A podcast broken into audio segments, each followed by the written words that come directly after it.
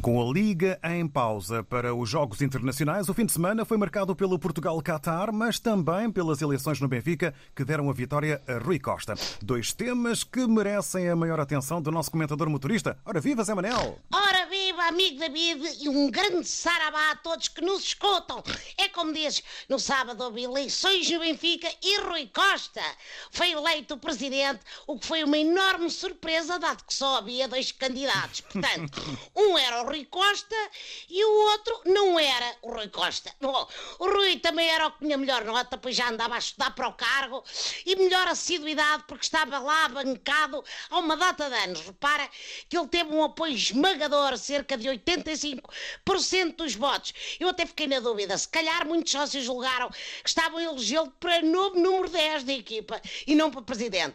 Mas conseguiu um feito histórico, mais de 40 mil sócios foram votar, o número mais alto sempre, amigo David. O que me leva a concluir que uma boa maneira de resolver a abstenção nas eleições políticas é ter jogadores de futebol como candidatos. Fica a dica, fica a dica. Enfim, como benfiquista e comentador, quero naturalmente parabenizar o maestro Rui Costa e desejar-lhe a melhor sorte no cargo. Rui Costa promete que vai iniciar um novo ciclo. É disso que estás à espera, Zé Manel? Meu amigo, eu e toda a gente, mas ele vai ter de dar muito ao pedal para demarcar-se da gestão anterior, pois se não me falha a memória, ele fez parte da gestão anterior. Bom, para concluir o tema, confesso que prefiro um presidente jogador às opções já conhecidas no nosso futebol. O presidente adepto, o presidente eterno, o presidente das buscas da PJ. Bom, só mais uma nota para salientar que estas eleições correram na melhor ordem e disciplina. Parece que uma altera- altercação com um sócio que lá apareceu, que até teve um cargo importante, mas eu não vi bem, também não consegui ligar o, o bigode ao indivíduo, pá, não sei. Nem os processos judiciais à pessoa, não consegui, não estou a ver quem era. E no mesmo dia das eleições no Benfica, Portugal defrontou o Qatar num jogo amigável. Quero dizer, ó David, eu não sei se lhe chamava amigável, porque a seleção portuguesa deu um tarião à equipa do Qatar. A vitória foi só por três golos, mas podia ter sido por muito mais. A chatice é que o Qatar entrou em campo com dois guarda-redes, Al-Shib e o sacana do poste também entrou. Além disso, deu-me ideia que alguns jogadores foram aproveitar as praias algarvias, porque ainda vinham com areia nos olhos e não conseguiam ver bem onde estava a baliza adversária. Bom, mas mais importante, e vai parecer esquisito aos ouvintes, Cristiano Ronaldo bateu mais um recorde, completou 181 jogos e é o mais internacional de sempre da Europa. Catano, o homem já marcou a 46 países diferentes. E lá? Sabes que eu, eu desconfio que o Ronaldo tem passaporte diplomático para entrar quando quer em territórios estrangeiros, ou seja, nas áreas adversárias. E que assim seja sempre. Ora bem, Ficamos a aguardar pelo novo recorde de Cristiano Ronaldo, que até pode acontecer já amanhã contra o Luxemburgo. é pá, para mim, podia bater o recorde de golos marcados com uma perna às costas. Ou ser o primeiro da história do futebol a marcar um golo com as pálpebras, por exemplo, ou de um pontapé de baliza, quem sabe, ou enquanto bebia água na linha lateral e ajeitava o cabelo. É que já só faltam mesmo esses. Força Portugal, vamos ao Mundial e é para vencer. Encontramos-nos lá com o novo campeão da Liga das Nações, a França. Ainda vai saber melhor quando arrecadarmos o caneco catano.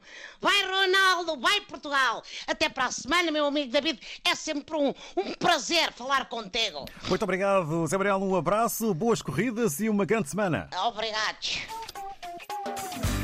Olá, ouvintes, está tudo? Tá? Isso é o mais importante. Bom, eu estou no estrangeiro e sabem o que é que isso quer dizer? É só isso, que eu estou no estrangeiro. E como é que se vai para o estrangeiro? Perguntam-me vocês. Vai-se de carro, não é? Mas esses são malucos. Quem vai de carro e de bicicleta, normalmente são malucos da cabeça e eu não sou assim tanto. Sou maluco, mas vamos lá ter calma, também não preciso exagerar. Bom, mas há pessoas normais que vão de avião ou vão de barco. Eu vim de avião. E mal me sentei, aconteceu uma coisa, que é uma coisa que acontece com frequência a quem vai para o estrangeiro. Mas não só a quem vai para o estrangeiro. Também quem fica em terra acontece. Que são as pessoas que não acertam com o seu lugar. Não é? Pessoas que compram um lugar, não é? Compram um lugar de avião para viajar e chegam lá, sentam num lugar qualquer. Sentam num lugar qualquer. Estão-se a marimbar para o lugar que compraram. Não é? A pessoa está ali, compra uma passagem, compra um bilhete e diz que, que lugar é que quer, que lugar, onde é que se quer sentar. Eu quero me sentar neste lugar, 6B, ou 24C, ou 81Z, não interessa. Compra esse lugar, chega o avião e senta no 21A.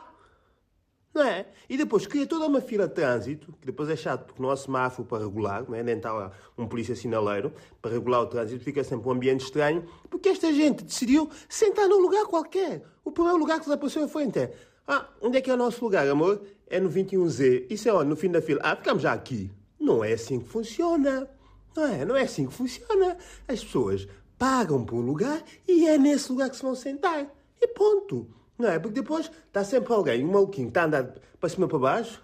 Ah, mas o senhor não. Não, não sei onde é que é o meu lugar. Ah, mas desculpe, mas o senhor está sentado no meu lugar. Ah, não. Depois é essas pessoas. Há as pessoas que gostam de discutir. Oh, desculpe, mas você está no meu lugar. Não estou, não. Tá, mas está. Ah, não estou, não. Tá, veja lá no bilhete. Ah, pois estou, peço desculpa. Eu até desculpava, eu até desculpava, se fosse a primeira vez que me acontecesse. Como está sempre a acontecer, não dá para desculpar. Isso é gente que está a temperar a comida, em vez de, em vez de sal, mete açúcar. E depois está tudo à mesa e diz: Isto é impressão minha esta caldeira está doce? Não está, não. Está doce. Não está, não. Está! Estamos todos a comer. Desculpem, estou um bocado. Porque isto é uma coisa que mexe comigo. Porque isto acontece não só nas viagens de avião, como acontece nas viagens de comboio, como, como acontece no cinema, em qualquer situação onde há um lugar marcado. As pessoas compram um lugar e sentam noutro. Mas não é suposto. Estão a perceber? Não é assim. Ou então não há lugares, ninguém compra lugares. E chega lá, olha, desculpe lá, posso sentar? Não pode ser. Estão a perceber? Isto mexe comigo e eu estou. Eu já agora já estou com medo de voltar outra vez para casa. Porque eu vou comprar um lugar e depois chego lá, está alguém sentado no meu lugar. Ai, enfim, olha. Se vocês vão viajar, façam as coisas como deve ser. Está bem? Senão qualquer dia eu vou à vossa casa e meto-vos açúcar em tudo que é comida. Mesmo aquela em que não é suposto levar açúcar. Está bem? Portem-se bem. Até para a semana. Um beijinho. E sentem-se nos vossos lugares, seus chatos. Muito bom dia, meus caros ouvintes, já habituais aqui, sempre eh, são assíduos eh, em ouvir a minha voz, ouvir-me vocalmente. E isso só pode acontecer aqui mesmo no RTP África. Ah, não há outro, só taxativamente aqui na RTP África. Não, é onde tu podes me perguntar, that way you can find me. Mas hoje o assunto, porque estamos em outubro, olha, aqui quero vos falar de Samora Machel. Samora Machel foi uma grande figura em Moçambique o primeiro presidente da República Popular de Moçambique, na altura, o primeiro presidente da República de Moçambique independente. Ah, um homem carismático, se era Marshall, não é para menos, né? Essa potência de Marshall não é para qualquer um, não é para qualquer um. Sabe-se muito bem, para aqueles que o, conheceram como eu, o Samora Machel, era grande brada, amigo mesmo, uh, do Fidel Castro. Então, uma dessas vezes, o, o, o Samora Machel viaja para Cuba, né? E chegando a Cuba, o seu brother Fidel Castro, e eu fazia parte da escola, eu estava ali ao lado, né? E, porque sou old school também. E, e, o Fidel Castro o, o, recebe. Após a recepção, foram para o dia seguinte foram ao quartel-general. Sabe-se que lá fala-se espanhol. Okay? Foi uma das colônias eh, eh, latinas. Então, chegando lá, o, o Fidel Castro chamou um dos soldados. Que um soldado! Vem um correr, pá, a marchar, chega logo, uma coisa, uma marcha, pá, senhor. Enquanto cá em Moçambique, os nossos militares dizem as ordens lá na Cuba, é sim, senhor. E o Fidel Castro pergunta, você será um soldado cubano? Sim, senhor. Você jurou lutar pela Cuba? Sim, senhor. Você pode morrer com a Cuba? Senhor. Então tira a pistola, dá-se um tiro aquele militar nem mais. Um tiro na cabeça e tomba. Sim, senhor, esse é um soldado que jurou morrer com a Cuba. Samora Machel, puxa, Santa Maria, Mãe de Cristo, esses gajos são terríveis. Mas eu também vou aplicar e implementar na minha terra. Chegou a vez do Fidel Castro vir a Moçambique. Não, chegou a Moçambique. Digo vir a Moçambique porque estou em Moçambique, right? Chegando a Moçambique, foi a mesma dose, bem plagiada. Então, Samora Machel, no dia seguinte, o leva para o quartel-general. A chegada daqueles trompetes tipicamente da recessão presidencial.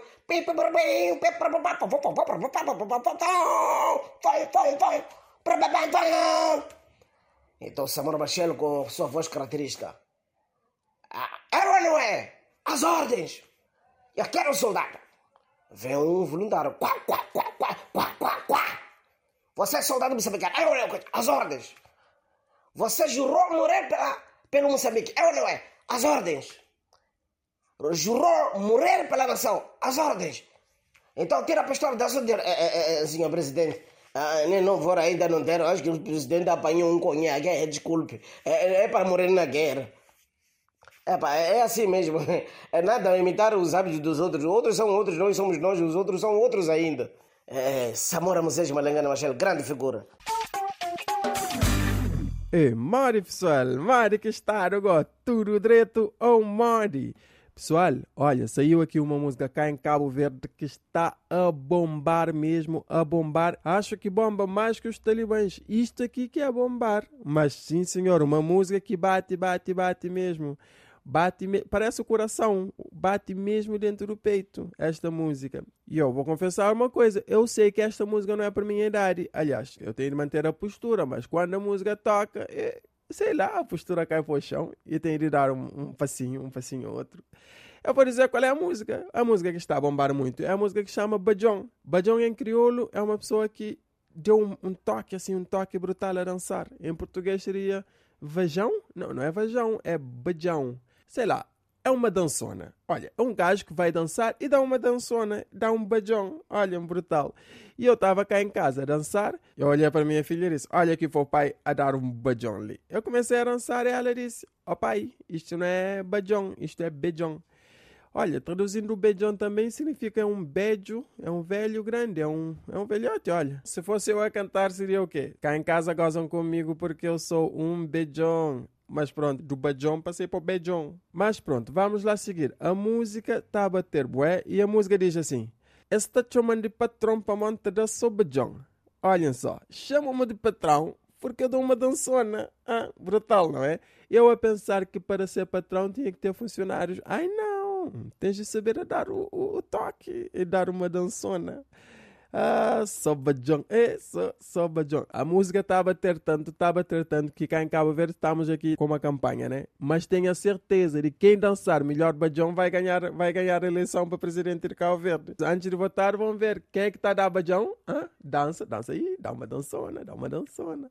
Brutal. Esta música está a bater tanto, está a bater tanto que ontem fui lá na casa de banho, encontrei duas baratas. Fui matar barata, ela disse: Não me mata, não me mata porque eu sou patrão, porque eu dou bajão. Ah, estão a ver? A barata está a dançar o, o bajão. Essa música está famosa mesmo. Ouvi dizer que até o, Barack Obama lá, lá na América está a dar o beijão. Oh, they call me like patron because I give beijões. Hein? E não só nos Estados Unidos, ouvi dizer também que lá no Brasil eles me chamam de patrão, né, velho? Sabe por quê, pô? Porque eu dou beijão, eu dou um beijão. Ah, e olha, vou vos conferenciar uma coisa. Esta música aqui vai revolucionar tudo, porque eu estou mesmo a ver a Beyoncé, por exemplo, a dizer: Eles chamam de patrão, porque eu dou só beijão. Só, só, só beijão. Estão a ver? Está a bater muito mesmo. Bom, pessoal, eu aprendi a dar um beijão. Agora sou patrão. Chama-me lá de patrão, se faz favor. Fiquem bem. Um abraço.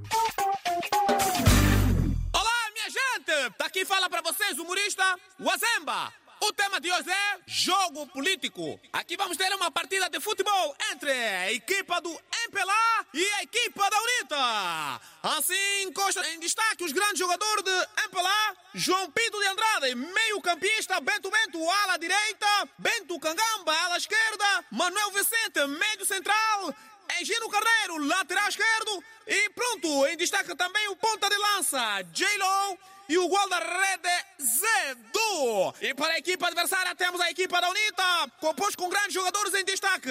General Lucão Bagato, goleiro.